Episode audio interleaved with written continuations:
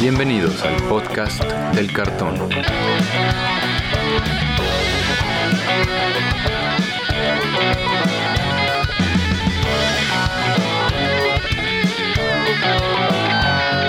Arrancamos. ¿Qué tal amigos? Bienvenidos de nuevo al podcast del cartón, el podcast donde platicamos sobre todo lo que tiene que ver con el juego Magic the Gathering. Yo soy Andrés Rojas, también conocido como Chad, y me acompañan mis coanfitriones Brian Romero y Antonio Teddy. ¿Cómo se encuentran esta lluviosa tarde, amigos? ¿Qué tal, Chad, Brian, audiencia? Un gusto estar de vuelta. Y sí, con muchos calores, agradeciendo que empieza a, a llover un poquito en este momento de grabar.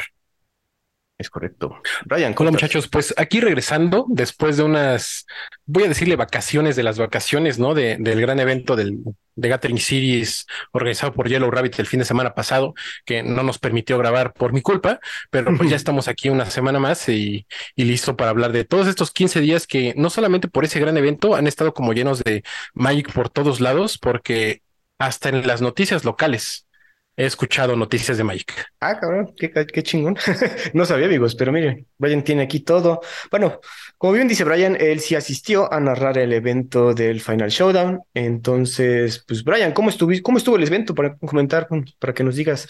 Viste a varios de nuestros amigos ahí de creadores de contenido, tuviste por ahí unos fans y aparte comentaste con el buen Mati, narraste los juegos de forma muy, muy bien, cabrón. O sea, hasta me siento orgulloso de cómo estuviste ahí, cabrón.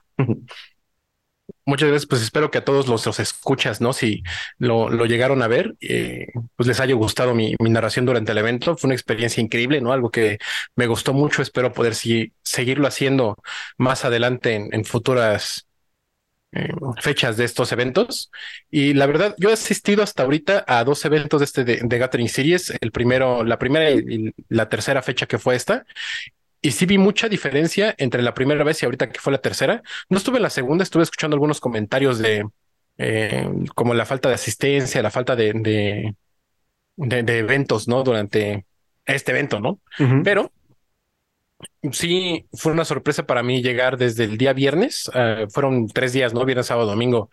De, del evento y desde el viernes había muchísimas personas jugando los side events y los last chance para calificar al evento principal.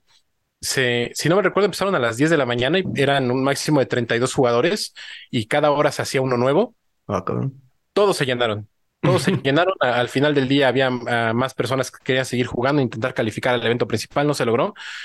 Y muy padre, ¿no? Conocí al tío Pablo, ¿no? Que la verdad es un tipazo en persona, ¿no? Si se les hace divertido, se les hace así una persona alegre en su contenido, en persona es aún, aún mejor, ¿no? Compartimos ahí varios momentos, pasamos eh, un, algo nuevo que hicieron en este evento que era un escape room. Uh -huh. El cual no sonaba pues mucho, yo no nunca había participado en esto de los escape rooms y nunca se había dicho como hay algo interesante para mi persona. Al escuchar que era como del temático de la historia de Magic, dije, ah, pues a lo mejor y te preguntan, ¿no? De personajes y así. Entré y la experiencia no tenía nada que ver con lo que me había imaginado. Increíble, ¿no? Todo cómo lo hicieron, porque era aquí una parte como de jugar rol, ¿no? Esto fue hasta el domingo, pero eh, era una parte de jugar rol con historia de Magic, eh, rodeado de amigos, ¿no? Y, y de resolver cosas eh, en ese momento increíble, ¿no? O sea, muy padre esto del escape room, que siento que muchas personas se lo, se lo perdieron por, pues como que la, el, el, no conocerlo, pero está increíble. ¿eh? Ojalá lo vuelvan a hacer en, en futuras fechas y más gente se anime a participar. Eh, también conocí a Charmstar Juana, que es una cosplayer de Magic, eh, también muy, muy buena onda. Saludos. Y fue, la, fue la chica, ajá, fue la que se conectó con nosotros, ¿no? Es correcto, ahí estuvo participando. Sí. Muchas gracias, saludos a Charmstar.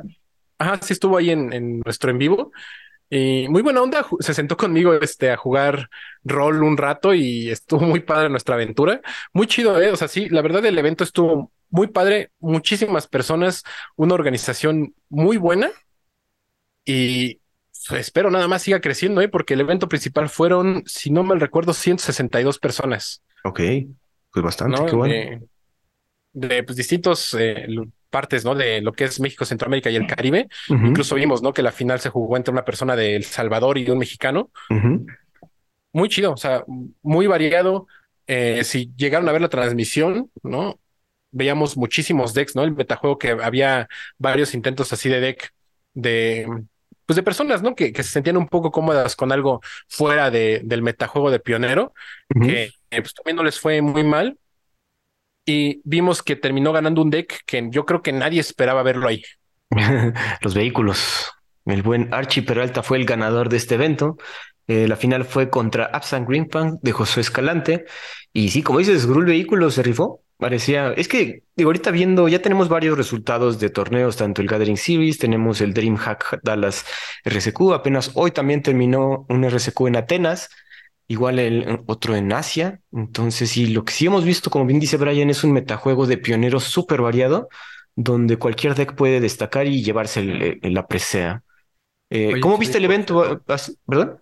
Perdón, chat, que, que por cierto hay que mandarle un saludo a nuestro amigo Jesús Solano, que por fin después de muchos años logras la invitación al Pro Tour, ¿correcto, Brian? De 13 años, después de 13 años, Jesús Solano, que es un, gran amigo, logró por fin calificar un Pro Tour. Él era mi gallo desde el Nacional en Puebla, que no pudo ganar porque no era su día y tenía mucho suerte su oponente, ¿no? El que eh, siempre recordaremos como el no la trae. espero algún día Solano, después de este Pro Tour, ¿no? Este, participe con nosotros y nos pueda contar esa historia a todos nuestros escuchas, que es muy buena. Pero sí, no, ya este, por fin, ¿no? Logró calificar al Pro Tour Barcelona del Señor de los Anillos y esperamos verlo allá en julio haciendo un excelente papel. Esperemos que sí. Saludos al buen Solano, sí, qué buena onda. Y él, fue, él llegó con Rakdos Midrange a la segura y pues llegó bastante lejos.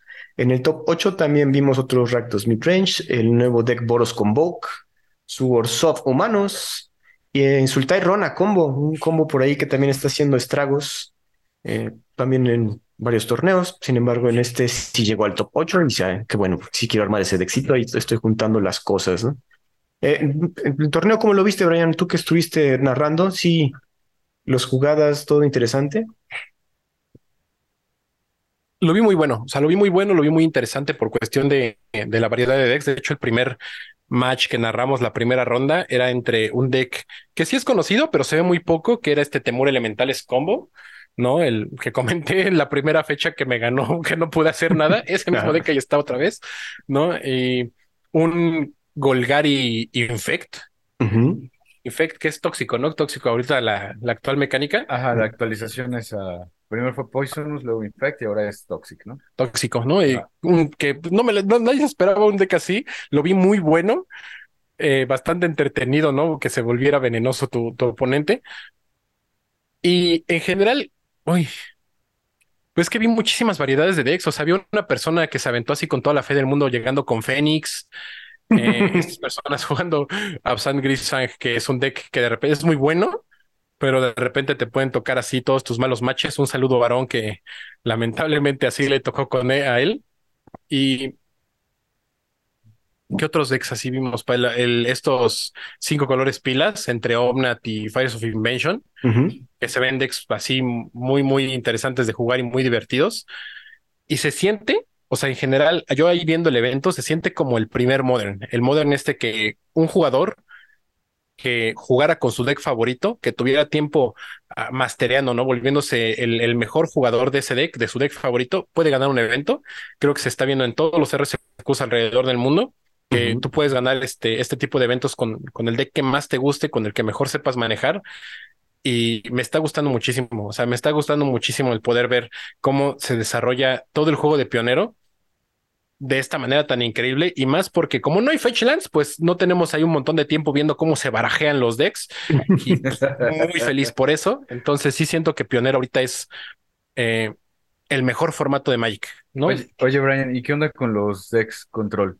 Ah, ¿Por ahí habrás visto alguna Sorius o, Esper control? Sí, vi varios. De hecho, eh, un, un amigo que se quedó también con nosotros en, en, el cuarto nos estuvo comentando que uno de los equipos, un equipo así muy conocido en México, se había tomado como la decisión de jugar este deck Azurius Control, el que terminó ganando, creo que nos dijiste en Asia. El que ya es como variación Lotus Field, ¿no? Que también le están metiendo Lotus Field. El azul blanco. Ajá, azul blanco Lotus Field, que incluso lo mencioné en el stream que se había tomado como que esa decisión de jugar ese deck era el que yo esperaba ver eh, cuando estábamos narrando, porque igual fue uno de estos miembros del equipo que jugó nada más el, azul blanco control común, que vimos ahí pues, algunos este, errores, ¿no? De decisiones de cómo se quedaba cuando estaba jugando contra, contra. Pero ese sí, ese deck de, de, de Lotus Field Control se vio bastante, fue uno de los decks, pues voy a decir más jugados porque pues, lo jugaron al menos unas nueve personas, pero en un evento de 162, nueve personas es nada, ¿no? O sea, no, no representa así a muchísimos jugadores. Sí, realmente es muy, muy poquito, ¿no? Como para poder hablar que, que Azorius Control o, o Azorius Lotus Field tiene presencia en el metajuego, ¿no? Pero sí existe, y si es un buen deck, o sea, sí, se siente, de repente, pues te toca un Boros Convoke en turno 2, ya tiene 13 en el campo y pues no, no puede ser nada, ¿no? Y ni modo, pero sí se siente así como un buen deck, un, un, buen, un buen control que no te cae mal verlo, porque dices, ah, bueno, pues sí, este, me voy a aburrir un poquito, pero pues ahí más o menos no está tan, tan, tan, tan de flojera. Y uno que no vi en, que no me tocó verlo o no me tocó a mí mencionarlo en, en transmisión, pero Lotus Field Combo, que en algunas partes, al menos juego 2 se siente como que juega un poquito al control, pues es lo que hay, ¿no? Ahorita en, en, Pionero. Y pues bien, ¿no? O sea, tenemos agro, tenemos control, tenemos combo, tenemos midrange y cualquiera de esos este, arquetipos puede ganar sin ningún problema. Y tempo con espíritus, Teddy, lármalo. Ajá, es lo que es lo que iba a comentar, que por ahí también hay un espíritus que se ve bastante. También es Azorius, ¿no? Bastante padre. Es Azorius, sí, es correcto. Sí, bueno, yo lo armaría, yo lo armaría Azorius de Aperdis de Sky. Mm, es que tres colores en Pionero está muy difícil. acabo, Chad, acabamos de escuchar a ti decir que lo jugaría Sky. eso dijo, eso dijo. Eso dije. ¿Sabes qué? Ahorita me cayó el 20, Brian. ¿De que azul rojo es una buena combinación? No. De, de que los, los decks control la tienen difícil porque no hay fetchlands. Entonces es más difícil escarbar por las respuestas cuando no tienes manera de quitar tierras del deck. Entonces a lo mejor pionero, estoy elucubrando, ¿no? Es una teoría. Que en pionero es difícil un control por la falta de fetchlands o de cosas que les busquen en el deck. Sí, porque al final no va a faltar el matemático que nos escuche. Un saludo a Manolo que diga, ay, pero el porcentaje cuando buscas tierras con tu fecha es súper. Cállate. cállese, cállese, señor. Siéntese y, tómese su chocolate caliente. La verdad, las fetchlands sí ayudan a robar más spells. Es correcto. Es una buena teoría, pero yo sí creo que control, ya lo hemos mencionado, tienes que saberlo jugar y aparte tienes que tener mucha fortitud mental para aguantar tanto tiempo haciendo estas decisiones. El Azorius que, el Azorius Lotus Field, que ahorita el que les mandé que ganó en Asia, está interesante porque en cualquier, bueno, para empezar, evita que sacrifiques tierras con, con el Lotus Field porque te lleva Strict Proctor el cual si evita que, que triggeren las cosas, entonces no pierdes las tierras y tiene este spell bien raro que creo que no había visto hasta ahorita, que hace que termine el turno. Cuesta seis manas, pero termina el turno. Entonces se ve que en el, es, en el oponente le tiras, cuesta seis manas, pero pues con Lotus Field sin problema las puedes castear, ¿no? Entonces en el turno del oponente ya no tienes turno, carnal. Eh, yo creo que es más que nada por eso, sin embargo, como bien dice Brian, el, metajuego está muy variado. Ahorita en, el, en Atenas mm, tuvimos también, eh, de hecho, un Iset Fénix, como dices, un valiente se aventó a, usar Iset Fénix y ya usó una Tech con Demilich, este, esta cartita Skeleton Wizard que ya le encargué a, a, Manuelito. Un saludo a Manuelito, nuestro amigo juez, que también este, fue a conseguirme mis Demilich y a la convención de jueces de aquí de Puebla. Eh, cuatro Fénix, cuatro de Milich y estar casteando spells, ¿no? También tenemos en, en Atenas, tuvimos Monogreen Devotion, Random Sacrifice, Azorius Control, mira, te di, Azorius Spiritus y Rakdos Midrange. Tanto Control como Spiritus. Se ve interesante, ¿eh? Se ve bueno. El metajuego, como dicen, está variado. Ese lo ganó Boros Convoke, porque si ese deck, como dice Brian, si en, en, segundo turno ya tiene 13 de poder, pues ya adiós, ¿no? Ya se fue el juego. Eso está cañón. Eh, también tuvimos el DreamHack Dallas, el cual también lo ganó Vehículos, de hecho. Contra, la final fue Rakdos Sacrifice contra Gruul Vehículos, pero también tuvimos Dimir Rogues, Monogreen Devotion, Enigmatic Fires, igual Spiritus y Sacrifice, ¿no?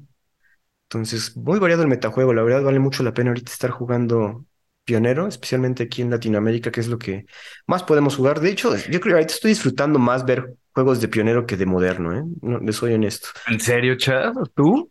Es que ahorita moderno está en una etapa muy, no digo que estancada, pero ya sí, ahí sí está, ahí sí hay un meta muy establecido de los cinco decks que vamos a ver. Entonces, ahí luego sí te aburres un poquito ver tanto barajeo, como dice Brian, tanta fetchland, tanto elemental, tantos rinos, muchos rinocerontes por todos lados. Entonces parece más un zoológico que un formato.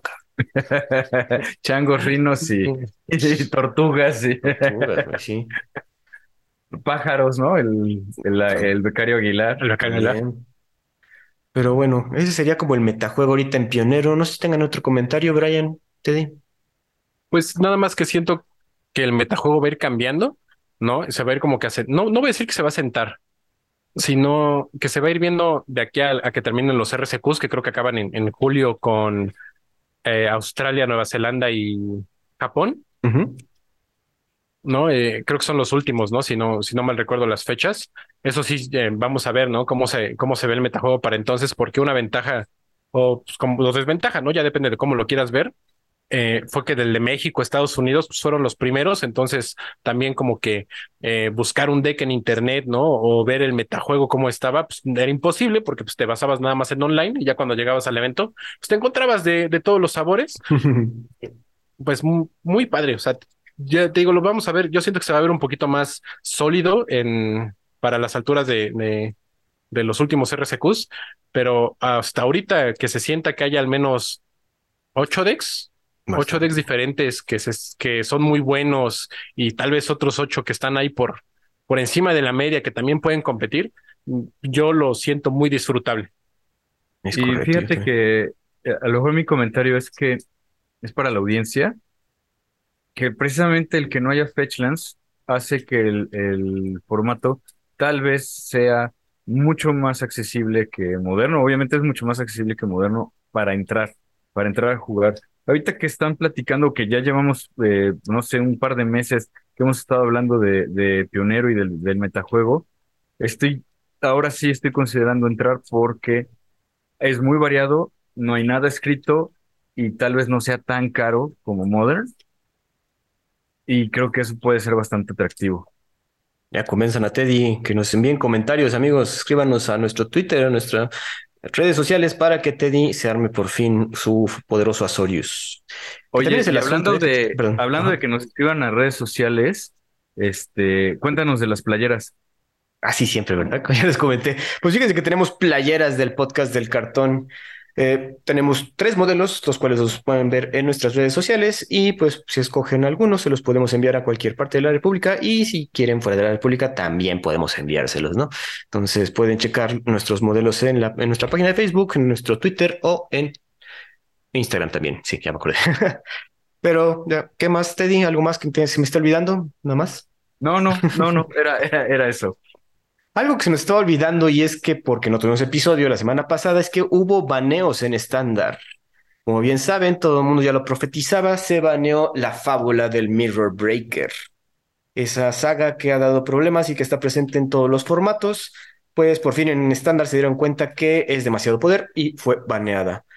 Otras dos cartitas fueron baneadas. El Reckoner Bankbuster también fue baneado, que lo comentamos con nuestros amigos de los estaqueados en nuestro episodio Tandem.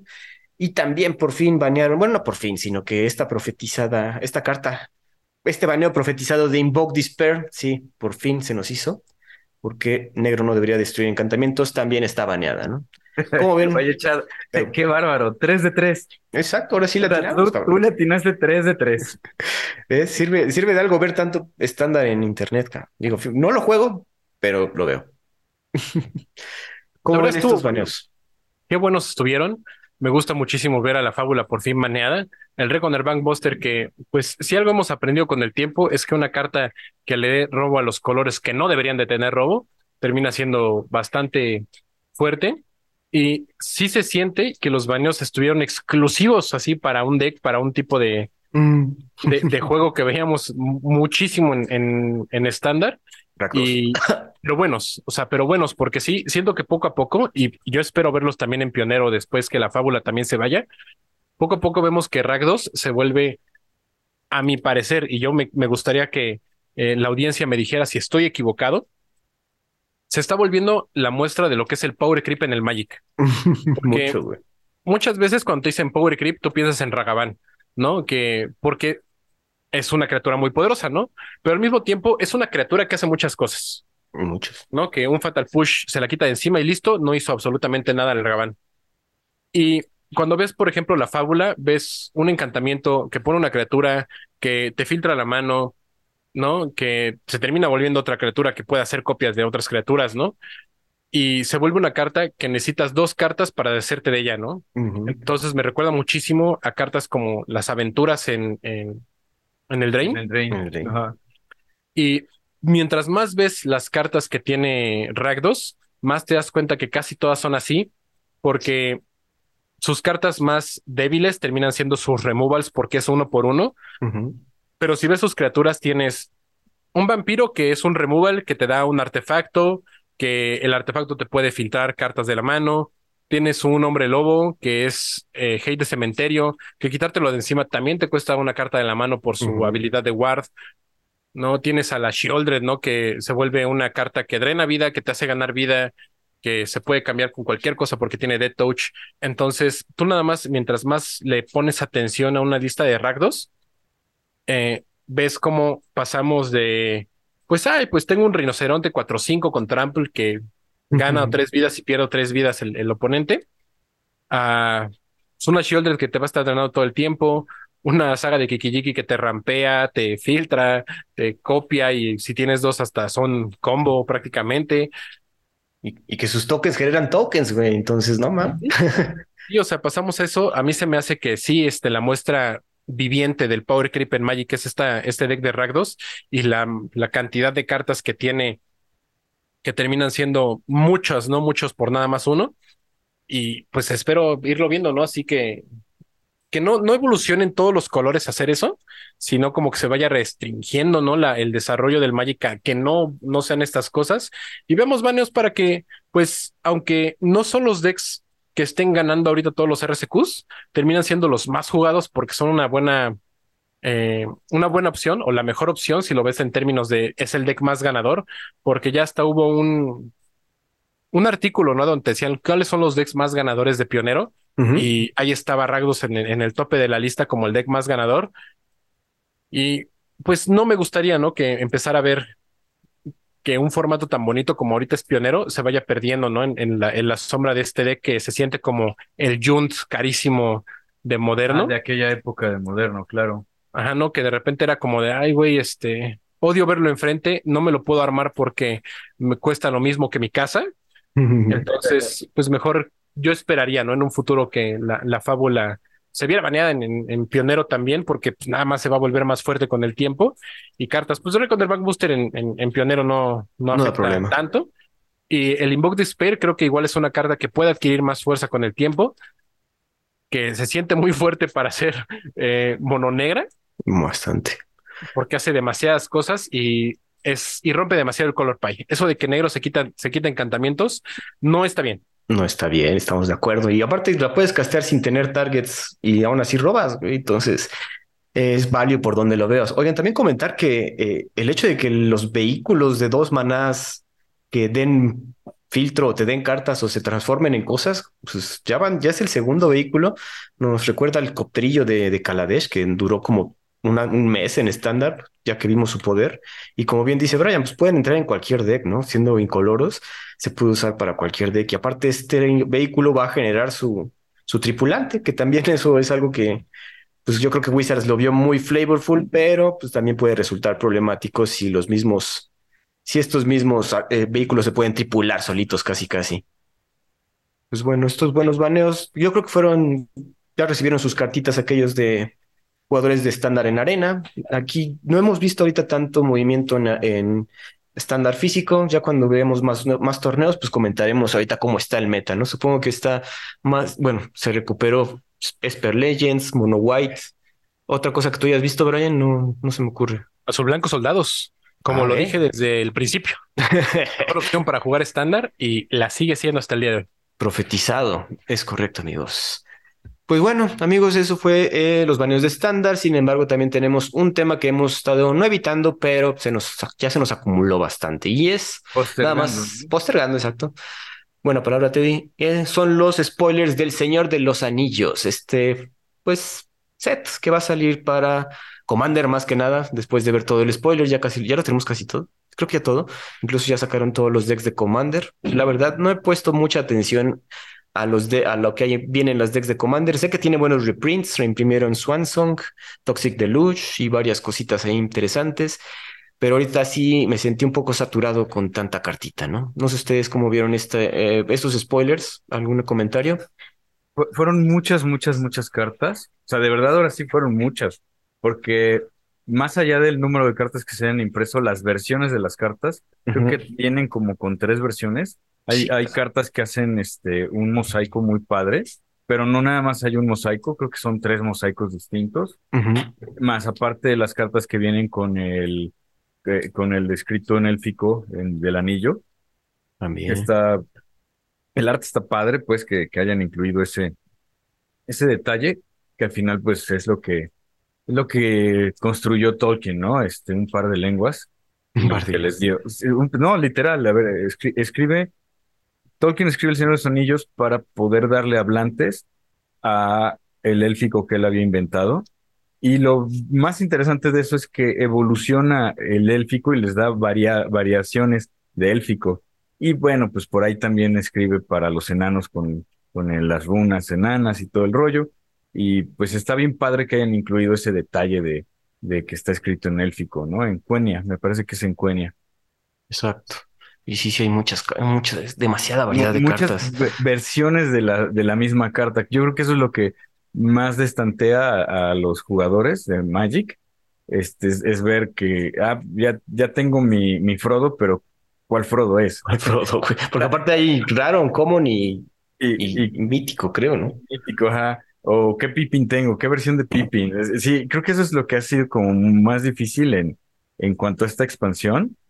Y, y que bueno, para hacer una expansión de, de Commander está bien padre.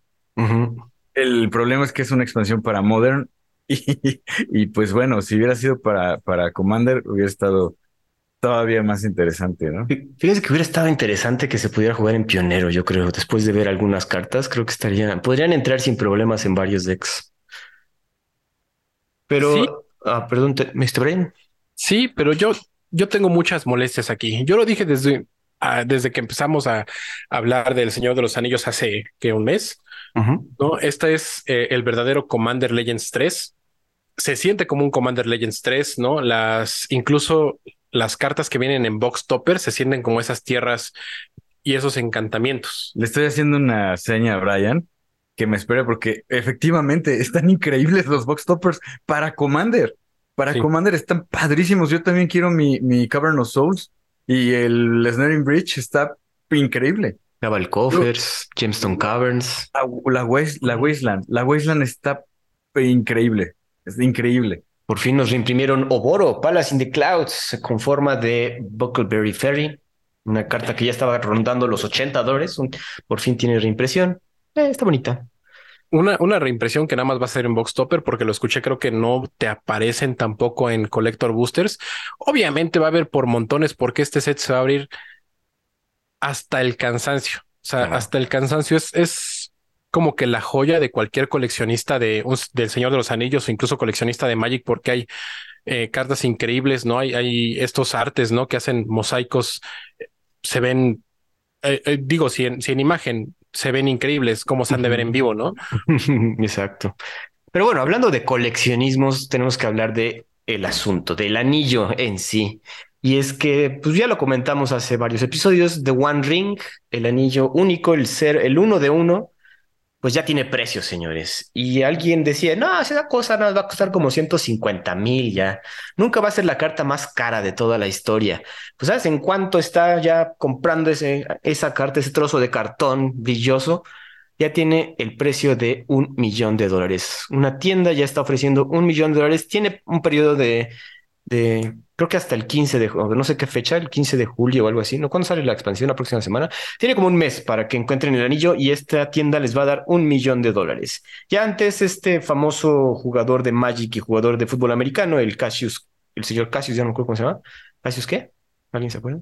No, yo no me acuerdo cómo se, cómo se llama. o sea, se llama Cassius, no me acuerdo cómo se apellida. Pero bueno, el, este Cassius, que también ha salido en muchos videos de Commander, estaba ofreciendo primero 100, creo que primero 250 mil. Le dijeron de que, oye, está, ofrece más, güey. Ya ofreció medio millón y ya le superaron ese, esa subasta, que ya se está convirtiendo en una subasta. No sé cómo lo ven ustedes, yo lo veo ya de, en algo ridículo, la verdad. Eh, estamos jugando la lotería, como dice Brian, esta cosa, esta, este set se va a abrir por montones y no va a ser para menos porque si te sacas ese anillo, pues vaya, son, es un millón de, de dólares, que para nuestros estándares latinos es demasiado dinero. Hombre, para los estándares de cualquier país, aparte de Estados Unidos, no anda como que en su mejor momento económico para, para que haya personas que por un pedacito de cartón suelten esa cantidad de dinero. Coincido contigo, es, es como un juego, se me hace muy chistoso, porque va a venir China y va a inundar el mercado con sus anillos seriados 001, brillosos igual. Igual. Pero sí, sí se va a notar mucho el original de todas las copias, porque nadie sabe cómo es más que al que le salga, ¿no? Y eh, quien lo compre, etcétera, ¿no? Entonces, pues las copias las pueden hacer con un foil, pues el que tenga no ahí, pero pues ya cuando lo abras y lo veas cómo va a ser, pues va a ser, Ajá, ¿no? Sí, se va a ver como que especial. Fíjate, bueno, a ver, perdón. Y es que hay muchas cosas que me molestan de esta expansión. A ver, empecemos. Y una de las que más me molesta es que este va a ser la expansión más impactante en la historia de Magic, al menos por un rato porque una ya se está volviendo, ya, con el precio de ese anillo único, se vuelve hasta peligroso abrir en público un sobre de colector. sí. Porque por un millón de dólares, ¿no? Y, no nada más hablo de Latinoamérica, o sea, de cualquier lugar en, Estados Unidos, en Europa, es un millón de dólares que de repente puede estar en tu mano y esa es una oferta pública, ¿no? Lo cual significa que en, en, ofertas privadas puede valer incluso más. O, aunque valiera menos, ¿no? Pues es un, sigue siendo un millón de dólares el, el, tope, porque incluso este, este jugador de fútbol americano ofrecía medio millón y aparte el viaje a donde él está y que te le ibas a pasar súper genial en ese viaje y tu, y tu dinero, ¿no? Entonces. Yo creo que eso está padre, que te ofrezcan esa, la experiencia de estar con, con él, ¿no? Y a lo mejor invitan al rapero. A Cassius Marsh, Cassius Marsh, ya, me Cassius Marsh y, invitan al rapero, ¿cómo se llama? Post Malone. A Post Malone, ¿no? Entonces, bueno, si ya vas a estar con ellos, pues eso está padre. Yo, yo me acuerdo que hasta me contaron que había una oferta de 250 mil dólares por irlo a tirar a un volcán. sí me imaginé a mí mismo arriba del Popocatépetl, ¿no? El volcán que tenemos aquí en la ciudad de Puebla, Don Goyo, como le decimos aquí de cariño para que no nos queme. Eh, me imaginé hasta arriba del volcán con el anillo único en mi mano y cuando me dijera el vendedor, vas, Brian, aviéntalo al fuego, voltearme, verlo a los ojos y decirle no. Así como soy Sildur, caer también en esa tentación y listo, ¿no? Este, que sea el TikTok más visto de mi historia y luego venderlo por un millón de dólares para, pues, no sé, adoptar muchos perritos y gatitos de la calle. Eso está bueno, por lo menos tienes un, un fin muy, muy, cari muy caritativo. Híjole, pero bueno, esta, otro, otra, ¿alguna otra queja acerca de este set? Yo ya, ya, di mi, mi parecer. Yo sí, voy a empezar de una vez, quiero que la gente se vaya encima de mí y no en el eso de vengan encima de mí que me guste, no. Mal. Hay una carta que se llama Aragorn, el unificador, o el que une, no sé cómo lo vayan a llamar en, español, en inglés es The Unifier. De, no, de Uniter. De Uniter, ¿no? El Aragorn de Manchester United. y yo cuando la vi, algo que ya he expresado en varios episodios eh, es que me quiero volver aquí como el mago de los humanos. Entonces yo pensé en armarme un deck cinco colores de humanos y cuando veo esta carta veo que es todos los colores menos negro. ¿Y por qué no me dieron Aragorn de United? No, o sea, si él es el que va a unir a todos, ¿por qué no es cinco colores? ¿Por qué nada más es cuatro? ¿Por qué está saliendo y está negando un color del Magic? A mí para que construya mi deck de Commander de cinco colores alrededor de Aragón. No me lo está dejando, voy a tener que armarlo de Yoda leyendas y nada más por pensar que son puras leyendas, siento que me va a salir más caro de lo que yo pensaba y sí, va a estar padre que le dé más poder a mis leyendas, que mis leyendas tengan cascada, pero oye, yo quería jugar un Aragón y de repente castear un Yoda de mi deck y quisiera cinco cosas diferentes, pero no. Entonces, estoy muy molesto que la representación de los humanos en este set se vea en cuatro colores y no en los cinco. porque sí quisiera verlos, sí quisiera poder tener más, más cartas que para estarme peleando yo solo en esta sí va y esta no va cuando arme mi deck de Commander. Creo que es por el flavor, ¿no? O sea, eh, si nos fijamos en el set, eh, como que está muy alineado a la idea de que el negro es de este el mal. Del mal. ¿Cómo se llama? No es, no es Morgor, es el. ¿Sauron? es de Sauron, de Sauron. Eh, entonces, como que a los humanos no, no, no juegan negro porque pues son, es el mal, ¿no? Y eso es de orcos, y eso es de, de rights, de espíritus, este, ¿cómo dices rights? Mm, espectros, de, espectros, eh, de, este, de Balrogs, ¿no? Que, eh, demonios, ¿no? Balrog es demonio. Eh, no, me encantó, este detalle me encantó de los Balrogs, que son criaturas legendarias, avatares demonio. Ah. Porque, pues bueno, en la, en la literatura de Tolkien, los Balrogs son mayares que cayeron en la tentación de, de Morgoth, el, pues el jefe de, de Sauron, los corrompe, pero son avatares, ¿no? Son avatares de Eru y Lugatar, entonces... es un ángel caído, o sea, son como ángeles caídos. Lo mismo que, eso también me gustó que, que tanto Sauron como, como este... Gandalf. Como Gandalf. ¿Qué pasó, Teddy? No, que muy fan. Sí, son criaturas legendarias Avatar Wizard, ¿no? Eso se me hizo así genial. Genial, eso, eso me gustó. Tal vez sean los, los, poquitos detalles que me gustan y que, bueno, por ahí escuché que todos los flavor text son sacados de los libros del Señor de los Anillos, el cual está, está muy padre. Sí, ¿Coincido? sí, no. Porque, o sea, sí está padre que puedas ver la obra original plasmada en una carta de Magic, pero eh, muchos, y yo me incluyo, estamos familiarizados con las películas. Entonces, que la carga de los Rohirrim no diga muerte unas tres veces y en mayúsculas, me queda de ver porque después de leer ese flavor, tres veces nada más me quedé erizo y tuve que ver la película para escuchar ese grito de muerte y sentirme así como de, ah, ya no me faltó nada. Sí te, entiendo, sí te entiendo. Y, bueno, ese, eh, ¿cómo decirlo? Esa brecha que hay que sortear que los, los, nuestros amigos destaqueados lo mencionaron, ¿no? Que, ah, no es que las películas, perdón, a lo mejor me siento ligeramente ofendido cuando la gente solamente tiene la referencia de las películas. A mí las, las películas me inspiraron a leer los libros y leer más libros, de que no nada más El Señor de los Anillos, pero también me aventé El Hobbit, El Silmarillion, Los Hijos de Urin, de las historias que después se fueron completando el Silmarillion. Entonces, como que eso se me, se me hizo padre a mí de ver las películas pero al final creo que las películas también son una, eh, pues un replanteamiento de la obra original puesta en dos horas, bueno, tres horas y media, ¿no? Este, por película. A veces cuatro. A veces, cuatro. A veces cuatro. Y ya eh, completa doce, güey, o algo así. Sí, es una, es una locura. Honestamente, yo coincido con Brian en que hay muchas cosas que me quedaron a deber. Está muy padre por el aspecto de, híjoles, yo sí soy fan del Señor de los Anillos, y como sí soy fan del Señor de los Anillos, a lo mejor para mí era mucho más claro que Gandalf no era así, ¿no? no, sé cómo explicar mi, mi, mi eh, desagusto, mi, mi incomodidad con respecto a lo que, a lo que vi en la, en la expansión. Me parece que es un abuso para los jugadores de, de Commander, que ahora ya también van a, van a estar en Modern, eso, eso, también se me hizo como muy gacho porque había la oportunidad de, crear cosas muy enfocadas a Modern, muy padres para Modern, pero Wizards of the Coast eligió el camino de drenarnos y exprimirnos ahorita y drenarnos y exprimirnos en la expansión de Commander, ¿no? Que siento que sí hay varias cartas que pueden generar tal vez algunos decks nuevos en, en moderno o algunas nuevas eh, bueno, eh, pues, Legacy, ¿no? Eh, Legacy, Legacy, no importa, Legacy no importa, ¿no? No, no, no vamos a hablar, ya hablamos de cuánto está pagando el primer mundo por el anillo único, no voy a hablar de lo que paga, lo que juega el primer mundo. Eso sí. No, me voy a poner así los pies en la tierra, bueno, que Modern de, por sí ya no está muy lejos de los precios de Legacy, pero no importa.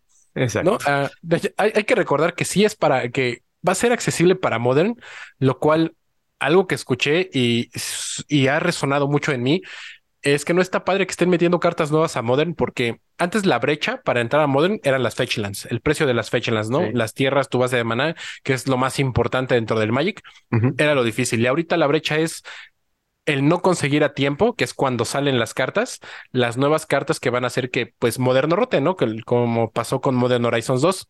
Y yo lo he dicho muchas veces, ¿no? El, el de que, ah, pues es que pues, para no quejarte de, de los precios de Modern, consíguelas en cuanto salen, pero no es fácil para todo el mundo conseguir esas cartas cuando recién salen, ¿no? Y, Sí, y claro. mientras más pasa el tiempo, se vuelve más difícil. Y algo que, que sí, por ejemplo, yo escuché a un par de personas, ¿no? El decir, ay, ¿por qué Legolas y Gimli no tienen partner? Eso Porque es para moderno. Partner no es una habilidad para moderno. Eh, es para Commander, ¿no? Y por eso no vienen muchas cartas con partner. A lo mejor en los decks preconstruidos que son exclusivos de Commander, sí, pero en, la, en el set principal, pues no van a venir. Y hay algunas cartas de las que yo sí espero de que si yo fuera de esas personas que eh, no se preocupan por nada en la vida, ¿no? Porque el dinero no es ningún problema. Seguramente sí me gustaría como que probar varias cartas, ¿no? Estoy esperando a estas, a estos streamers, ¿no? Que se dedican a, a jugar Magic y a tener todas las cartas, al menos en, en Magic Online, que nos muestren cómo funcionan eh, algunas, porque creo que hay un- una carta verde, que es la última macha de los Ents, eh, que es como un Eureka. Ajá, No parece a permite- una Eureka, sí. que te permite poner así tus criaturas de- en, en campo. Y, Y que no puede ser contrarrestado. Ajá. Entonces, yo siento que se siente como un eh, Eureka legal, ¿no? O sea, más fair. O un hipergénesis, ¿no? Igual un poquito eh, más aterrizado, ¿no? Ajá, nerfeado. Nerfeado. Eh, nerfeado entre comillas, porque aunque tiene un costo de maná muy alto, sabemos que eso no importa en casos como Amulet Titan. Ajá. Entonces, no sé si de repente. Amulet Titan vaya a llevar una de estas para que sea como que la opción de poner este, más criaturas en juego, dos titanes en vez de uno. ¿Quién O el sabe, coloso. Ajá. ¿No? No, no sé. No sé si, si, si sea como que la opción para ese deck o no la metan y crea su propio arquetipo donde voy a tutorear en Rakuls y Ulamox y, y todas esas porquerías de tentáculos en vez de manos para este, ponerlos en juego. Yo solo espero que haya algún jugador por ahí que me esté escuchando que esa carta verde sea la que necesitaba para que su deck de krakens, pulpos y serpientes sea funcional. Que realmente no he escuchado mucho movimiento También con de los Modern, jugadores quizá. de Modern, ¿eh? No, o sea, en realidad yo tampoco he visto que los jugadores de Modern digan, qué padre, este, voy a comprar estas cartas, o necesito estas, o esto va a cambiar. Como- al menos yo no lo, no lo he percibido Por- así. porque se nota el enfoque que tiene para Commander. O sea, porque si esto es, oh, ya viste cuántas criaturas legendarias trae, todas las criaturas que trae son legendarias, Casi, 90%, ¿no? Y, y las pocas que no trae legendarias funcionan muy bien para Commander. Eh, Curiosamente. Incluso la carta que yo vi, que dije, esta carta está increíble para Modern y para Legacy, ya todo el mundo está diciendo que la van a banear en, en Commander En porque va a estar muy fuerte, que son estos orcos arqueros, que son muy buenos, que yo lo vi matando Delvers, pero al parecer, ¿no? Este, todos los jugadores de Commander lo vieron destruyendo, no sé, sus vidas, Pues es que que ya están así como de, ay, este, deberían de banearlo porque me gusta robar cartas de Mystic Remora y, ¿cómo se llama este encantamiento azul? el Ristic Study. Me gusta estar robando cartas de mi Ristic Study. No quiero que me hagas daño y que sigas siendo tu arco más grande. Entonces, Ahora, también la Ah. situación con los orcos estos, digo, ya vamos a entrar a hablar acerca de estas cartitas, creo que ya vale la pena hablar de las que ya tenemos en, tenemos una lista para ver, yo creo que hay, hay como tres que no son leyendas, pero estos orcos, orco, Orcish Bowmasters, cuesta uno negro, uno incoloro, son unos orcos arqueros, uno uno con flash, y cuando estos güeyes entran o cuando un oponente roba una carta que no es la primera que roba en su draw step, los orcos les hacen un daño a, cual- a cualquier target y aparte haces a más de orcs 1. La situación también en Commander es que hay las ya famosas ruedas, entonces, pues si te hacen una rueda y alguien flashea este compa- estos compadres, pues puede estar distribuyendo 21 daños sin problemas, ¿no? Entonces, ese es el asunto que se está quejando todo el mundo y como bien dice Brian, ya se están, ya están diciendo las voces de específicamente de CDH que hay que eh, considerar banear esta carta. No hay, yo, creo que no hay que tomar todavía cartas en el asunto. Más bien hay que ver cómo se desarrolla. Aparte es casual el juego, entonces espérense. Le están poniendo el mismo nivel de poder del Merfolk este que te ponía tesoros. El Hull Breacher. Hol- del Hall Breacher. Ajá, el Hull Breacher. ¿no? Y ya muchos así la discusión está de que no, pero es que este no evita que robes, pero muchos dicen, pero es que si te mata, y los es que este, vas a amasar orcos y Fatal Push lo mata y bla, bla, bla, bla, bla. Y la gran discusión de Commander, cuando yo dije, güey, mata, este, destruye, ¿no? A Dragon Rage Channeler, a Ragavan y a Delver, entonces es una gran opción para, no sé, Para que jugar reviva Junt. Ajá, para jugar moderno. Ajá, ¿no? Y, y listo, Pero, ¿no? pero es una carta de, ¿qué? 300 y tantas, ¿no? Sí, y, y, y me hace pensar mucho en, por ejemplo, ¿cuál de las criaturas legendarias que tenemos, son un montón en, en este set, lo ves para moderno? Mm, quizás el. Ay, yo sí he visto uno, espérenme. el Faramir. Mira, No, el si no te vino a la mente luego, luego, El, el Pippin El- el es Pippin. una modern. L- Léenos la chat, porfa. Pippin, Guard of the Citadel, cuesta un Azorium, o sea, uno blanco y uno azul. Criatura legendaria, Halfling Soldier, 2-2, Vigilance Guard de 1, lo giras. Y otra criatura que tú controlas gana protección de un tipo de carta que tú escojas hasta el final del turno. Como bien dice Teddy, una Mother of Runes, pero de no de color, sino de tipos de cartas. Esta podría haber juego. Está bien interesante. Mira, yo la vi para mi deck de Commander. Está, o sea, y en Commander está bien padre. En Modern, yo no gastaría, eh, a lo mejor en Legacy, pero en Modern yo no me gastaría dos manas por meter un 2-2 con Guard y Vigilance. ¿Quién sabe? pero si- ¿qué prote- tal si si pro- estás si jugando? Martillo. ¿Qué tal si estás Ah, bueno. jugando soldados? Ajá, bueno, Soldados o Martillo, a lo mejor en Hammer Time está, está bueno, ¿eh? Y sí tienen razón, yo no lo había pensado en Hammer Time, pero sí. ¿Pero en lugar de qué? Ajá, en lugar de. Digo, es O sea, una es que- opción. Es, es lo más jugable. O sea, no digo que se vaya a jugar ni va a ser meta, pero es como que lo que veo más posible de, la, de todas las leyendas que nos han mostrado. Quizás también decían de Boromir, pero de Sideboard. Boromir, Guardian of the Tower, cuesta uno blanco y dos incoloros, un 3-3, Vigilance. Cuando un oponente castea un spell, si no se usó mana para castearlo, countería ese spell. También puedes sacrificar a Boromir y las criaturas. Ay, qué poca madre. Sacrificar a Boromir y las criaturas que tú controlas ganan indestructible hasta el final del turno y el anillo te tienta, ¿no? Comentaban que este es un buen sideboard, pues, obviamente contra todos los elementales que estamos viendo y los rinocerontes, además de Living Ends. Oye, pero a ver, este, Lavinia está en moderno y no se juega. Pero no le da indestructible a tus criaturas. Pero ¿y eso qué importa? Si no fue casteado, no, no se contrarresta el hechizo, que es lo, lo importante de la, de la habilidad de este, Pero de te pide este azul. mono. Pero, pero este es Cuesta uno 3-3. menos. Este cuesta. Este es Digo, 3, eh, este es 3-3. Y es humano, humano que es. Ah, bueno, pero la línea también es humana, Soldado humano. Pero es soldado. Voy a decir que es soldado y va en un deck de soldados. Otra vez, no es como que se vaya a jugar a huevo, sino que es la que están comentando que puede ver juego, porque siendo honestos, muy pocas cartas de este set van, van a ver juego en moderno. Una carta que sí todo el mundo sí empezó a comentar de que podía counterear es esta llamada Stern Scolding, un mana azul instantáneo. Counter target creature spell con power o toughness de dos o menos, ¿no? Obviamente, y nos dieron toda una lista de todo lo que puede counterear. Y pues son cartas bastante relevantes para Moderno, entre los que se incluyen Ragavan, algunos elementales, la Dragon Rage Channeler, etcétera. Pues fíjate, chat, que sí está bien interesante. Creo que yo fui de esos que, que saltó a comentar cuando recién lo vi. Porque obviamente la comparativa obligada es contra Spell Snare. Y a mí me gusta mucho Spell Snare porque eh, no te restringe a un tipo de hechizo, sino nada más el costo. Y en este caso, solamente para criaturas de coste, de, de coste o fuerza, dos o menos.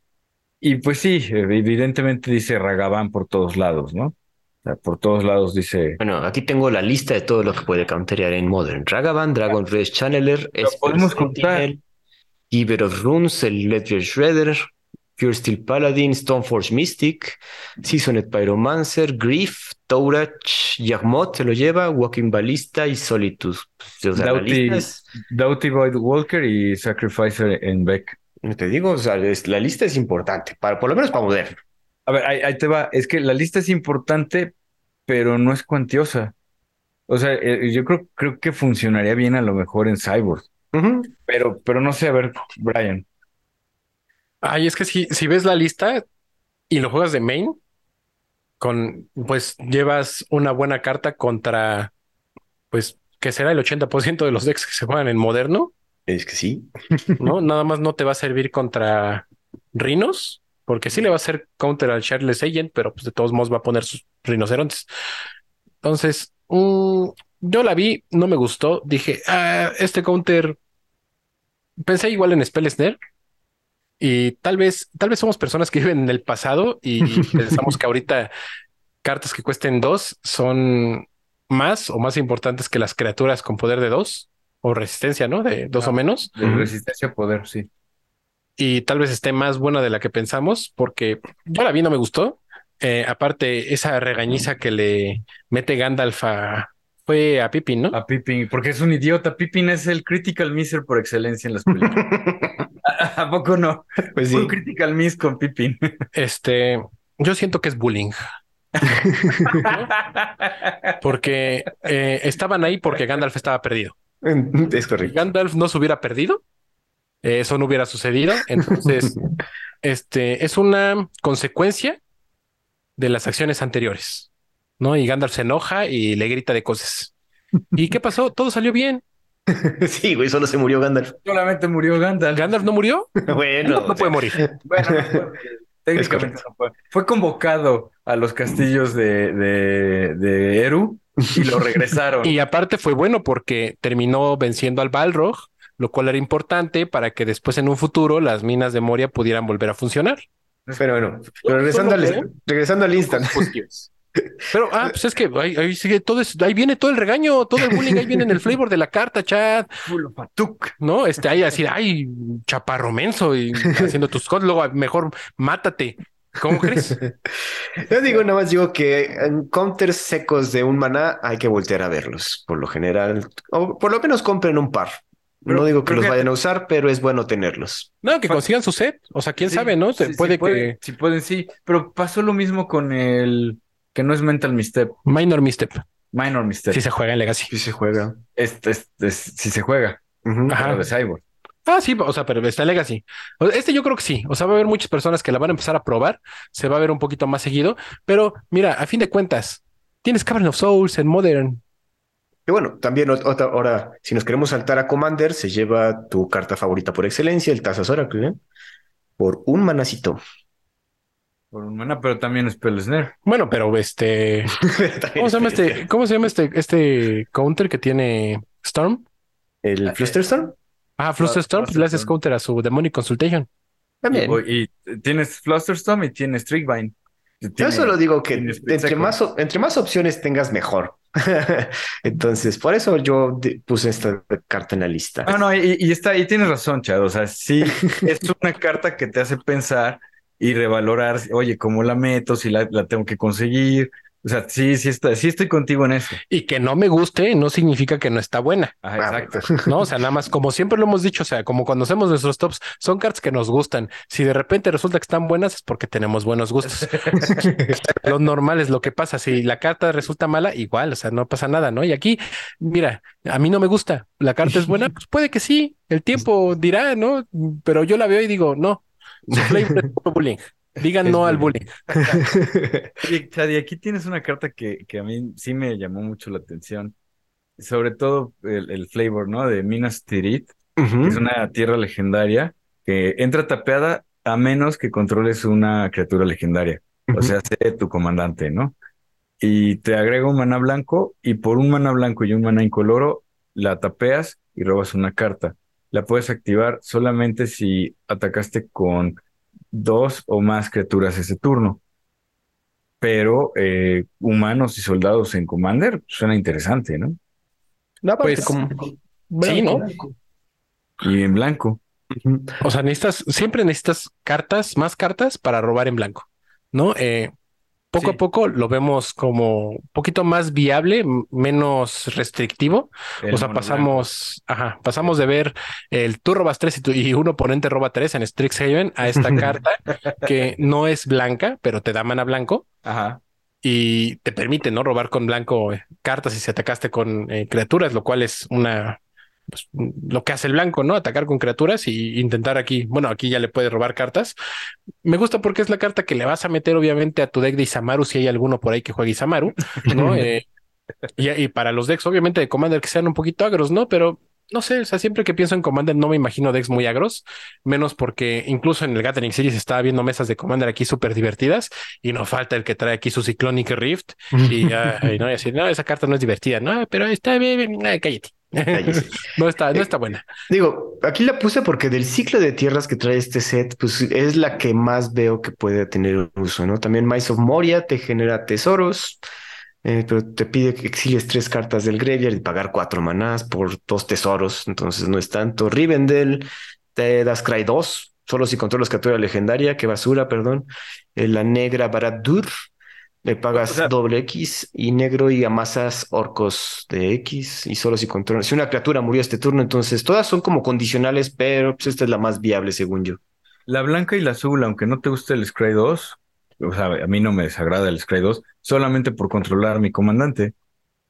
Con, con, la blanca te pide haber atacado, la azul nada más por tenerlo ahí ya hago Scry. no le quieras dar, echarle flores al azul, te sí, ya, aparte. Lord pasó de moda, es muy 2010 de tu parte. Ahora es el blanco, ¿ah? Ahorita es el blanco, es el chido. El rojo, ¿no? También las minas de Moria. Las, tierras se ven. No es lo que yo esperaba para Moderno. Es lo que espero para Commander. Justo, coincido contigo total. Y más después, y más después de ver el, Commander este de eh, Frodo Sam Buffet. ¿No? Que, que, no sé cómo no se llama el deck así, este, las pampas, ¿no? las pampas. No, porque todo el deck gira alrededor de las comidas. La comida. Y entonces tal vez esa tierra que te da comidas, ¿no? Pues dices, ay, es que nada más ganas tres vidas, pero en ese deck puede servir muchísimo porque todo el deck gira en torno a, esa temática, pero son tierras de Commander. O sea, creo que, que esa fue la, como la primera decepción y el primer coraje que hice viendo esta expansión, viendo las tierras y diciendo, oye, es que son tierras para Commander, o sea, no son no son tierras que vayan a afectar. Eh, moderno. Moderno. No, Legacy.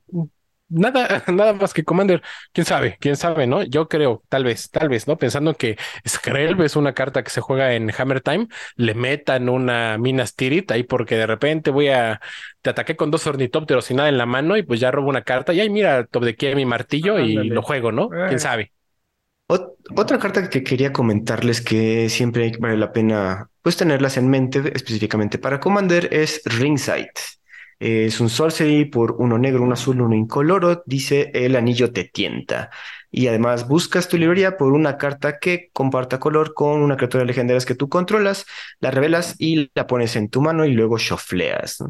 Aquí es un tutor, básicamente. Mucha gente dirá de, oye, pero es que si no tiene que, tengo que controlar a mi comandante, no específicamente.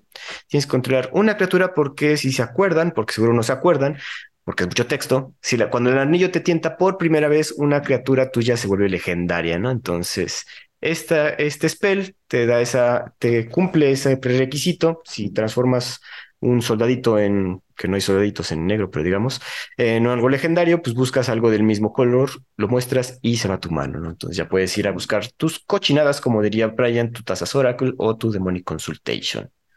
Uy.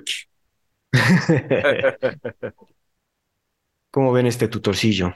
Está interesante, pero le veo el problema que a fuerza necesitas tener una criatura. Ya no importa que sea legendario o no, pero a fuerza tienes que tener una criatura. Y va a buscar un spell que comparta color con esa criatura.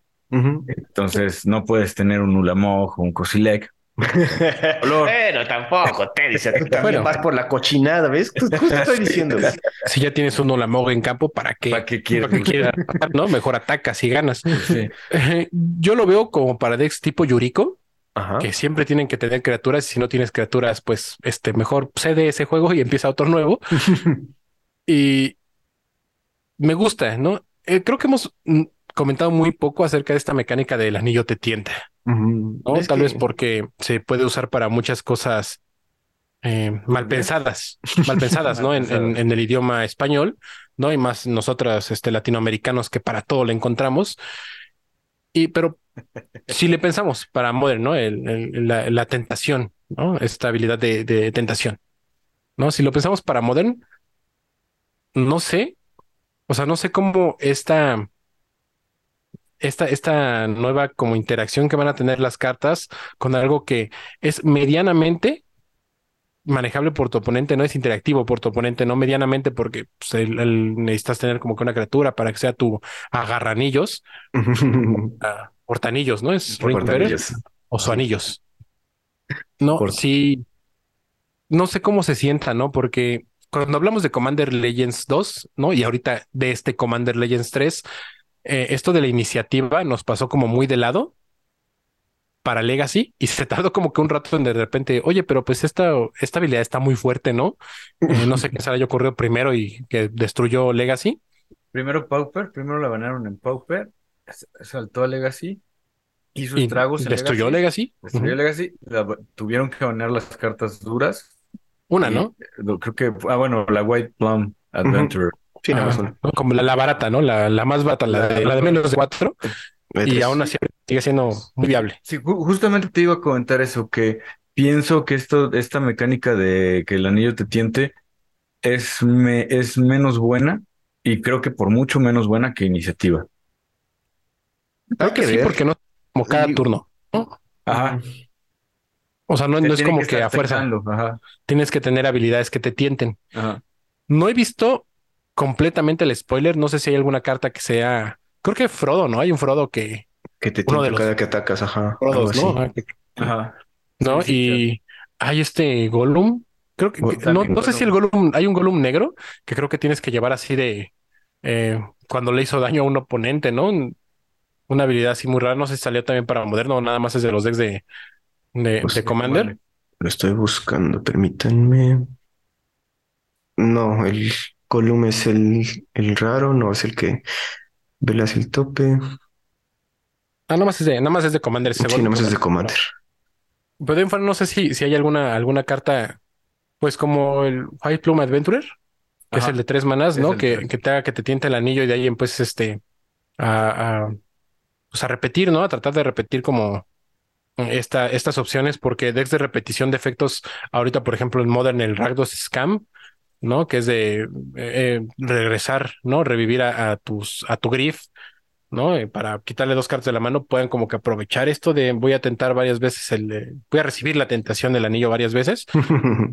No sé, no, no sé, creo que sí es una, o sea, no se puede pasar por alto. No podemos decir como de no va a afectar en nada, porque de repente llega Brian Kibler, ¿no? Este, no, alguien que sí juegue Magic seguido. Rey Duke, ¿no? Eh, Raider.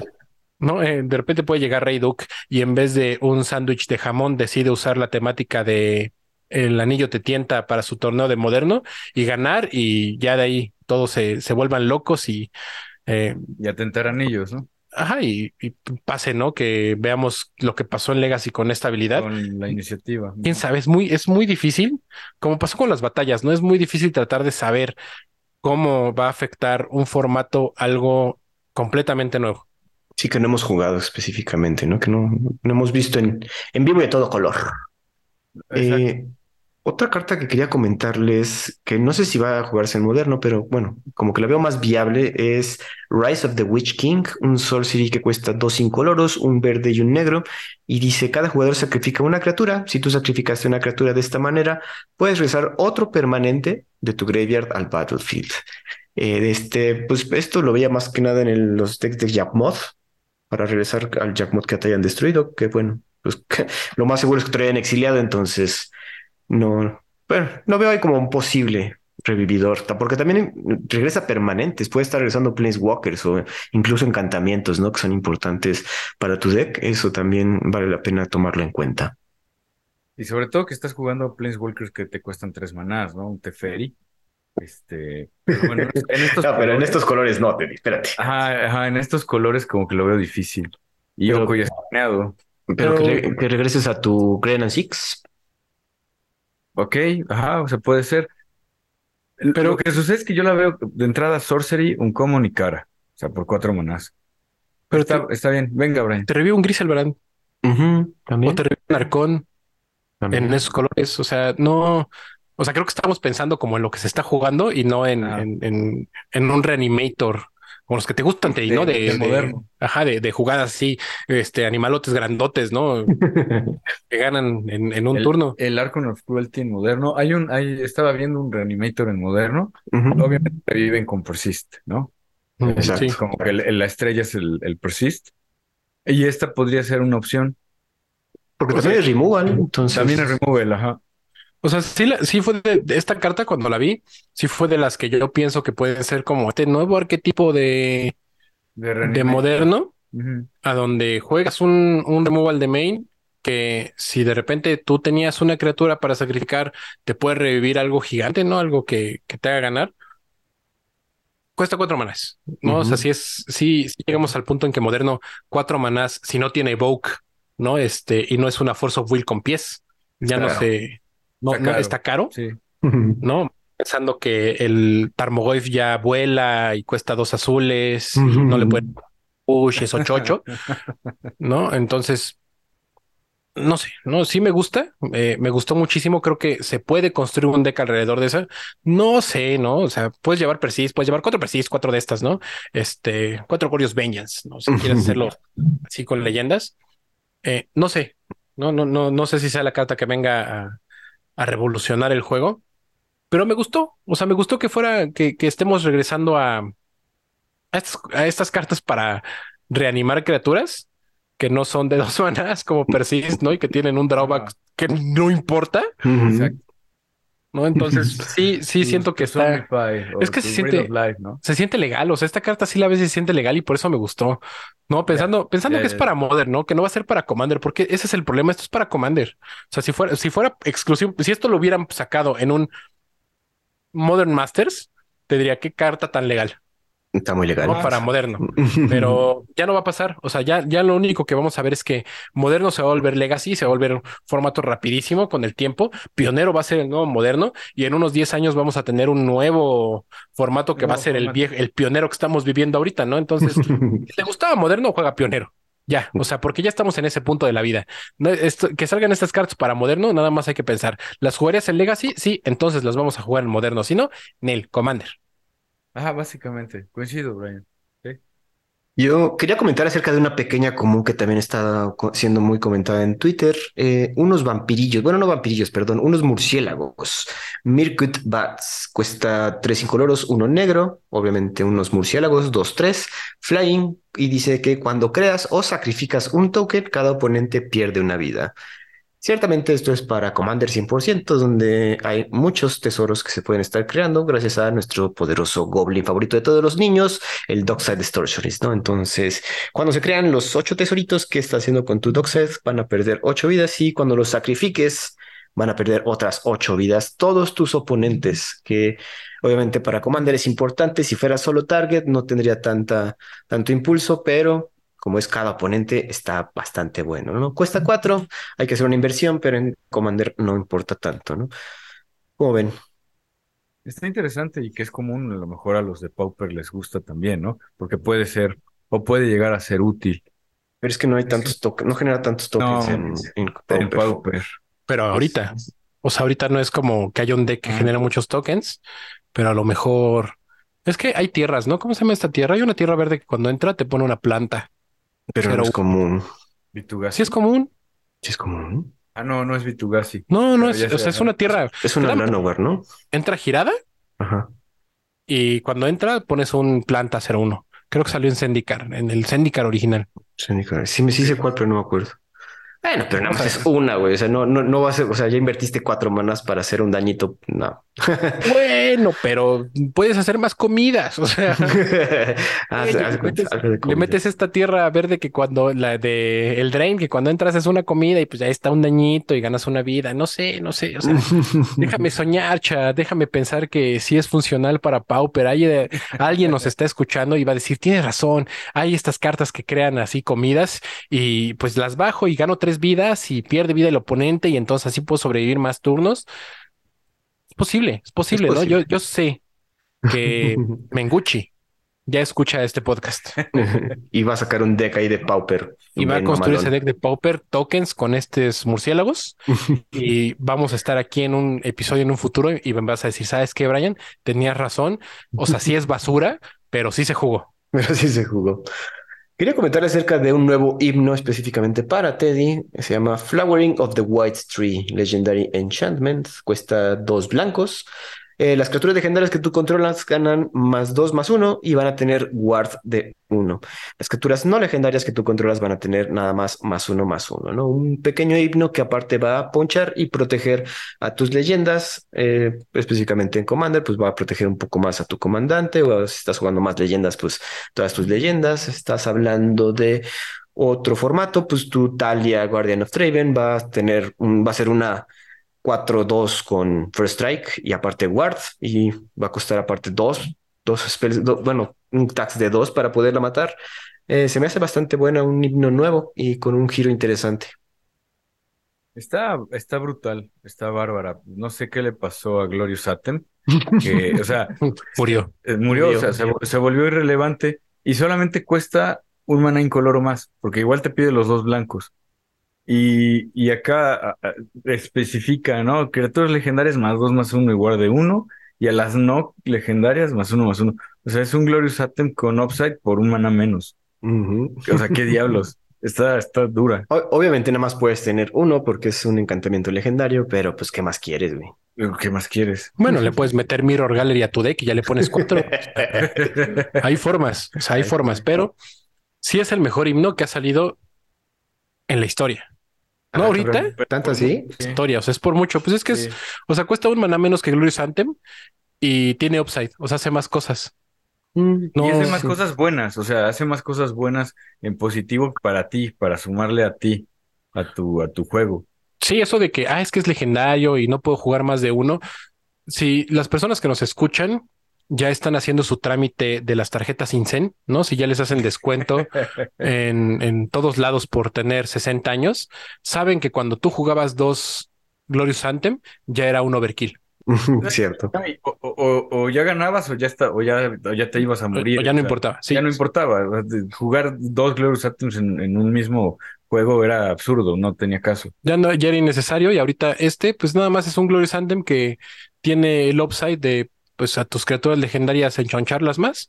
enchoncharlas más. Me gusta, me gustó muchísimo. Yo lo vi, no lo pude creer. O sea, qué bueno que fue mono blanco y no de repente lo sacaran blanco verde o, algo así. o alguna tontería de ese estilo. Boros, ¿no? ¿no? Boros habría estado padre porque Boros es la mejor combinación que existe, pero esa es nada más mi idea personal. Pero mono blanco, o sea, dos blancos no importa, ¿no? En, menos en moderno, donde hay 800 tierras que te dan los dos colores y fui muy fan. O sea, sí la vi, fui muy fan. La, la, ya quiero tener una en mis manos. Obviamente lo voy a meter en mi deck de humanos leyendas. y qué buena carta. O sea, no me estoy pensando si esto hubiera existido en los tiempos del moderno bueno. Eh, la cantidad de Isamarus 4-3 guardo 1 que hubieran existido. sí, eh, cierto, güey. Y qué fan, o sea, qué fan hubiera sido yo de así buscar mis dos eh, fundiciones sagradas, ¿no? Hacer turno uno y Samaru, turno dos este encantamiento y andar ahí con el perro gigante. Enchonchado, como dijiste, güey. Sí. Teddy, tú querías comentar acerca de esta carta. Mithril Code cuesta tres manas incoloros porque es un equipo legendario artefacto. Eh, tiene flash, entonces de repente lo puedes meter por ahí. Indestructible, cuando Mithril Code entra al battlefield, lo puedes atachar a una criatura legendaria que tú controlas. La criatura equipada es indestructible y aparte tiene un equip de tres. Pues muy flavorful, ¿no? O sea, el, hecho de que tenga flash pues, es indestructible. Y te digo, adelante. O sea, creo que es eso. Lo, lo, que me gustó es eso, que es muy, eh, ¿cómo dijiste? Flavorful. Está muy en el, en el flavor, en el sabor del, de la idea de una cota de mitril. Eh, sabemos que el mitril es eh, prácticamente indestructible y que es muy ligero. Entonces, esta es la carta que va a salvar a tu comandante de que lo maten, o es la, la carta que te va a asegurar que tu comandante pueda atacar con cierta tranquilidad, porque en, algún episodio pasado Brian había comentado que le estaban gustando estos equipos que cuando entran se equipan, ¿no? O sea, se atachan, ¿no? Eh, y a mí también, a mí también me está gustando mucho esto. Entonces, el que el equipo sea indestructible y que le dé indestructible a tu comandante, está, está muy bien, ¿no? Porque te permite estar atacando con el, con el comandante o con tu criatura, ¿no? Y que va a ser difícil que se lo que se quiten el equipo de encima, porque tiene indestructible. O sea, sí lo pueden remover, ¿no? Pero, pero ya son spells más específicos. habrá formas, pero sí, sí. Es un combat trick que, que no te esperas, ¿no? Específicamente cuando atacas con tu comandante. Ajá, lo van a matar, voy a bloquear. Ah, bueno, le pongo su cota de mitril. ya estuvo, ¿no? Inesperado, como Frodo siendo apuñalado y sobreviviendo. sí me gusta, o sea, sí me gusta porque por esas cosas. No me gusta porque aunque está lleno de flavor, no entiendo cómo el bien más caro de toda la comarca, si no es que de toda la Tierra Media, porque es este tal vez la única, ¿no? Es, es rarísimo. No, sea mítico. Ah, ok. Debe ser una carta mítica. Sea raro, ¿no? Sí. pero es legendario. Pero no importa. O sea, legendario. Tú querías mítico. Leyendas hasta un commons. que son commons, no importa. No, pero es un artefacto, debería ser mítico. el Mithril debería ser mítico. Pues creo que también estoy del lado de Brian en ese asunto. ¿eh? Digo que no lo vale tanto. Si le diera más dos, más dos, pero no. Ya con eso. No, pues también que, que, le dé Shadow y tóxico y no sé. O sea, pues claro, estaría mejor, mucho más chido, pero así está bien. Pero Hablando de eh, artefactos legendarios, equipos míticos, tenemos a Anduril, Flame of the West, esta famosa espada que cuesta 3 incoloros. La criatura equipada gana más 3 más 1. Cuando la criatura equipada ataca, creas dos espíritus 1-1 girados y con flying. Y si esa criatura es legendaria, en vez de esos creas dos de esos tokens que están girados y atacando, ¿no? Eh, lo puedes equipar por dos. Obviamente es como si estuvieras comandando a tu ejército de espíritus para que esté atacando como si fueras el poderoso Aragorn. ¿Cómo ven este, este artefacto? Está bien interesante porque le da un efecto estilo Geist of Suntraft y que se parece a las espadas de Fuego y Hielo, de Luz y Sombra, de Hambruna y... ¿Cómo dices Fist? Mm. ¿Festín? Ajá, y de Festín, ándale. Sí, Festín y Hambruna. O sea, ese tipo de espadas porque son 3-2, ¿no? O sea, es un equipo que te cuesta 3 para bajar y 2 para equipar. En este caso, la criatura equipada gana más 3 más 1, no es un más 2 más 2. No tienen protecciones, pero cuando ataca, pones espíritus. Y si la criatura es, legendaria, están atacando, ¿no? está padre. A mí me parece que está buena. Eh, no pienso que, que debiera ser Anduril, pero entiendo el flavor de estás comandando espíritus. Eh, Está, está padre. Yo también eso me sacó mucho de onda. O sea, vi a Anduril y dije, hacer, le va a dar mucho poder, ¿no? A, a esta, a, la, criatura que está equipando. Y cuando vi lo que hacía, no entendí. O sea, no entendí por qué ponía espíritus. No entendí por qué los ponía atacando si eran legendarios. Y ahorita que Chat dice, no, pues es que es con esto de que es Aragorn, ¿no? Comandando su ejército de espíritus. Dije, ah, ok, sigue sin tener sentido para mí. este... no comandaba los, sí. No, sí, o sea, no, no, no, no, no, como que no me gustó en ese sentido, ¿no? También es una de las cosas que no me gustó de este set, que de repente hay mucho flavor que no entiendo cómo tiene que ver, desde la, el, que el anillo te tiente y sea bueno, ¿no? Este, pero... Puro beneficio. Ajá, puro beneficio. Y Anduril fue como de, oye, este equipo no hace lo que me gustaría imaginarme que haría Anduril en mis manos. Justo. debería, destruir demonios, avatares. Pero es que eso no menos desmembrarlos, ¿no? Cortarle los dedos o algo, ¿no? No sé, seguramente algún fan del Señor de los Anillos le están sangrando los oídos así como, pero es que esto, no, no sé, o sea, discúlpame, tal vez no lo estoy entendiendo como debería. Tal vez Frodo en sus videos de Magic the Gathering diciendo, ah, esta carta está increíble, eh, haya cegado a varios, pero, pero al menos a mí, pues sí, no, no, este, no, no me gustó así, no me encantó. Un otro spell que quería comentarles se llama Flame of Honor. Eh, cuesta uno incoloro y uno azul y uno rojo. Obviamente es un iset instante y es un spell modal. Te dice, escoge uno. Si, es, si de casualidad controlas un wizard, en vez al castear este spell, en vez de eso, escoge dos modos. El jugador objetivo roba dos cartas, destruye un artefacto o Flame of Honor le hace cinco daños a una criatura objetivo. Eh, obviamente, pues esto se va a sacar más provecho si controlas wizards wizards importantes en modernos y debe haber por ahí algunos, no se me ocurre así uno. Snapcaster Mage. El Snapcaster. Ah, pero uno en serio, no, no, no, no bromas como eso, perdón. A lo mejor por eso vuelve a ser bueno, por esta carta. bueno, quizá, ah, pues mira, digo, ojalá te escuchen los reyes del Magic, porque robar dos cartas por tres manas y aparte hacer cinco dañotes está bastante bueno, ¿no? Entonces, pues ahorita quizás sí con el, qué bueno que ahí tengo mis Snapcasters, ¿eh? Oye, ¿el Delver qué es? También es. Wizard. Ujú, También es Wizard. Wizard, mira. También el. Ay, se me fue el nombre, pero el- Dragon's Rage Channeler. también es Wizard. El, el- Ay, cabrón. El Source Card Mage también es Wizard. Oscar Mage, claro, ese es Wizard. Entonces hay opciones para poder jugar este, este instante, Maldito obviamente. Cálmate, te va a dar una neurisma. Yo de una vez, chat, te lo digo, consíguete esas cartas porque en el azul rojo Prowess se va a jugar. Sí, por eso, por eso lo quería comentar también, porque sí, sí, con el Soulscar Mage es, un- es puro value, la verdad. Entonces, esta carta me gusta, yo quería comentárselas y pues está bonito también el dibujo de Gandalf agarrando al, al Balrog. Sí, Eh, hasta que es que la carta destruye artefactos y no entiendes por qué si el Balrog bueno, no sí. es artefacto. Sí, bueno, está, ay, qué específicos son ustedes. Yo la Discúlpame, disculpa, pero es que, a ver, a ver, este set se va a consumir en demasía por ser del Señor de los Anillos. Esos errores de flavor se notan mucho. Ay, qué exagerados. Yo como a mí me vale madres, pues ya. En fin, nada más tenemos tiempo para una última carta, alguna que quieran comentar. Si les venga a la mente. El, Gollum, el Gollum ese negro verde, que mucha gente está diciendo que va a estar muy buena. No recuerdo por qué, no sabía que decían, ah, es que con estas cartas y así, de repente decían que estaba muy bueno, Vamos pero a creo ver. que sí, sí está chido. Es, Es- es verde negra. A ver, es, eh, es por uno verde, uno negro y uno incoloro. Es un 4-2, criatura legendaria, eh, Halfling Horror. Y al, y al principio de tu paso final, si una criatura murió bajo tu control este turno, el anillo te tienta. Y es que estoy pensando en Saphir Daughter y en Gadotic, que llevan blanco para jugarlo con, con Absan, ¿no?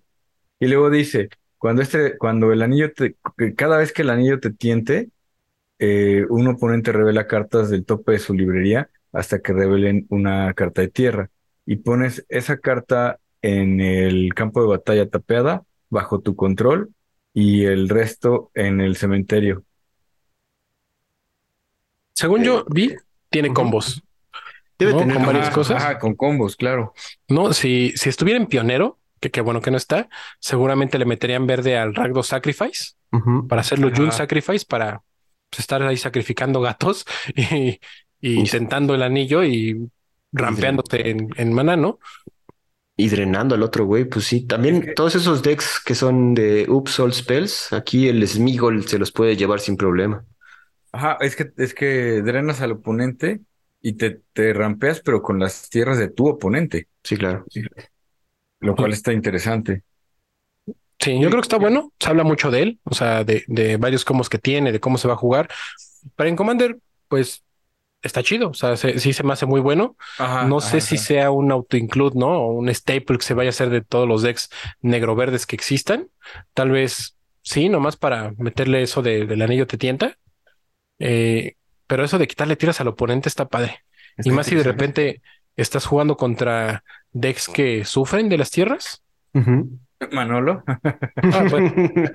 Bueno, hay gente que sufre a propósito, ¿no? Porque pues dicen, pues, si, mi- si mi spell más caro cuesta cuatro, pues le voy a meter nada más cuatro tierras a mi deck. Sí, Claro. o sea, no, no, no hay decks malos, sino malos constructores de decks. Saludos, Manolo. No, no es cierto. Y ahorita también comentando el flavor, está, no he visto que ahí están Sam y Frodo atrás de, de Smigol. Y pues sí, es- tiene sentido que este sea el helpful guy de este Smigol para que los hobbits lleguen a su destino. Está bueno, hay que ver Sí. qué, qué surge. ¿Algo más, amigos? No, no, no, bueno, aquí está. Esta expansión me, me pone en dificultades con mi colección de enanos, porque salió, pues sí salió Gimli y salieron otros enanos. Entonces, pues, voy a tener que seguir buscando estos nuevos enanos. Exacto. También, o sea, ahí está su Galadriel, están sus Greats, puedes tener nueve Nazguls en un deck, eso está interesante, flavorful, también hay sagas. Yo creo que hablaremos más de ellas en nuestro top. Vamos a tener que hacer un buen, un buen top. Bueno, reanalizar bien las cartas y tendremos para ustedes algo. Amigos, ¿algo más que agregar acerca de este set? Mira, más bien tendríamos que esperar. Creo que nos queda claro a los tres que va muy dirigido a Commander, es como muy obvio. Es una lástima porque a lo mejor eh, Moderno necesitaba otra rotación forzada con una expansión más dura y, no llegó. Llegó esta, esta expansión llena de sabor del Señor de los Anillos. Eh, te digo que yo tengo una, una sensación eh, agridulce con, con, esta, con esta expansión. Me gusta, pero no me gusta. Hay cosas que están padres, pero hay cosas que no, nomás me, me cuesta mucho trabajo digerir. Habrá que esperar, ¿no? Eh, que salgan, que, que circulen las cartas. Y, y bueno, ese encantamiento, ese Glorious Atem está muy bonito. Bastante. Yo sí, yo estoy en la misma posición. O sea, siento, tengo un sabor agridulce, ¿no? Igual de por esta expansión. Eh, creo que debería ser 100% enfocada a Commander. También sería, mejor, ¿no? Me gustaría más así, ¿no? Porque pensar que va a ser para Modern se me hace pues como falta de, de diseño, ¿no? Para pensar en, en, ese formato, pero para Commander está increíble, hay muchísimas cartas que yo estoy viendo, que ya sé que tengo que conseguir, ¿no? Humanos con habilidades increíbles, ¿no? Ya, ya hablaré mucho de, de esas cartas seguramente en nuestro top, eh, pero ahorita me siento así, pues, raro, ¿no? Porque si pensamos en Modern Horizons 2 y luego pensamos en El Señor de los Anillos como este set que entra directo a moderno, eh, no, queda, pues sí, bastante de ver, ¿no? Y como que ah, muy disparejo, ¿no? Muy, dispar la idea, no en el aspecto de que, ay, aquí deberían de sacar cartas que hagan rotar a Ragavan o que destruyan a todas las invocaciones, sino... Por lo menos complementar ese asunto. Pues que creciera más, o sea, que el formato creciera más. Soy una persona de fe completamente. Siento que sí hay varias cartas que pueden hacer crecer el formato. Eh, espero muchísimo, ¿no? En, los jugadores eh, reacios de, moderno que hagan estas construcciones, que creen decks, que giren alrededor de, varias cartas de esta expansión y veamos, pues tal vez no un cambio, pero sí una mejora en, en, ese formato. Y pues, o sea, les aplaudo a los jugadores de Commander porque están recibiendo cartas increíbles, ¿no? Increíbles, sí, para empezar a, a jugar, ¿no? A a sentarse en mesas y, jugar con, con, grandes personajes, ¿no? De, de, esta historia del Señor de los Anillos, de las cuales muchísimos somos fans, ¿no? Creo que hay muy pocas gente, muy, creo que hay muy pocas personas que jueguen Magic que puedan decir que no les gusta el Señor de los Anillos. sí, cierto. Porque sí siento que es como hay un ese gran mundo fantástico. Sí, sí, o sea, no, es, es, es, parte, ¿no? Es parte de, de, nuestra cultura friki. Es que es el inicio, ¿no? Es el inicio de esta fantasía eh, que, es, que es medio medieval. Eh, sí, sí, eh, el Señor de los Anillos es el que inicia con... Con, esa fantasía. Con estas fantasías, claro. Y que Calabozos y Dragones, Calabozos y Dragones retoma, ¿no? Todo este tema, el Señor de los Anillos. Y ahorita que llega Magic, como, como dices, se siente padre.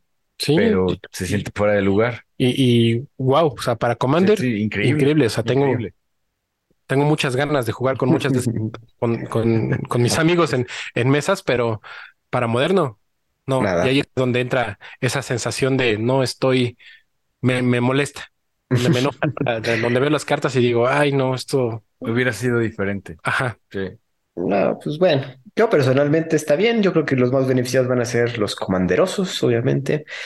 Moderno va a pasar desapercibido. Esperemos que no, como dice Brian, esperemos que la gente que sí le gusta Moderno se dedique a sacarle provecho a estas cartas y encuentre algo que nosotros no vemos a primera vista, como muchas veces se nos pasa. Otra vez no somos los, los mejores analizando cartas nuevas porque no tenemos el contexto bastante desarrollado, pero eh, como dicen mis coanfitriones, eh, los jugadores de Commander van a ser los más felices y vamos a ver estas criaturas debutar próximamente. Yo creo que ya en una semana, en un par de semanas, estaremos viendo por ahí unos Gandalfs, unos Gimlis. Legolas creo que no, está feo Legolas, perdón. Pero bueno, amigos, eso sería todo de nuestra parte. Nos escuchamos la siguiente semana aquí en el podcast del cartón. Hasta luego. Gracias. Escríbenos con todas tus dudas, sugerencias o comentarios a elpodcastdelcartón.com y en Twitter encontramos como arroba podcast de cartón. Hasta la próxima.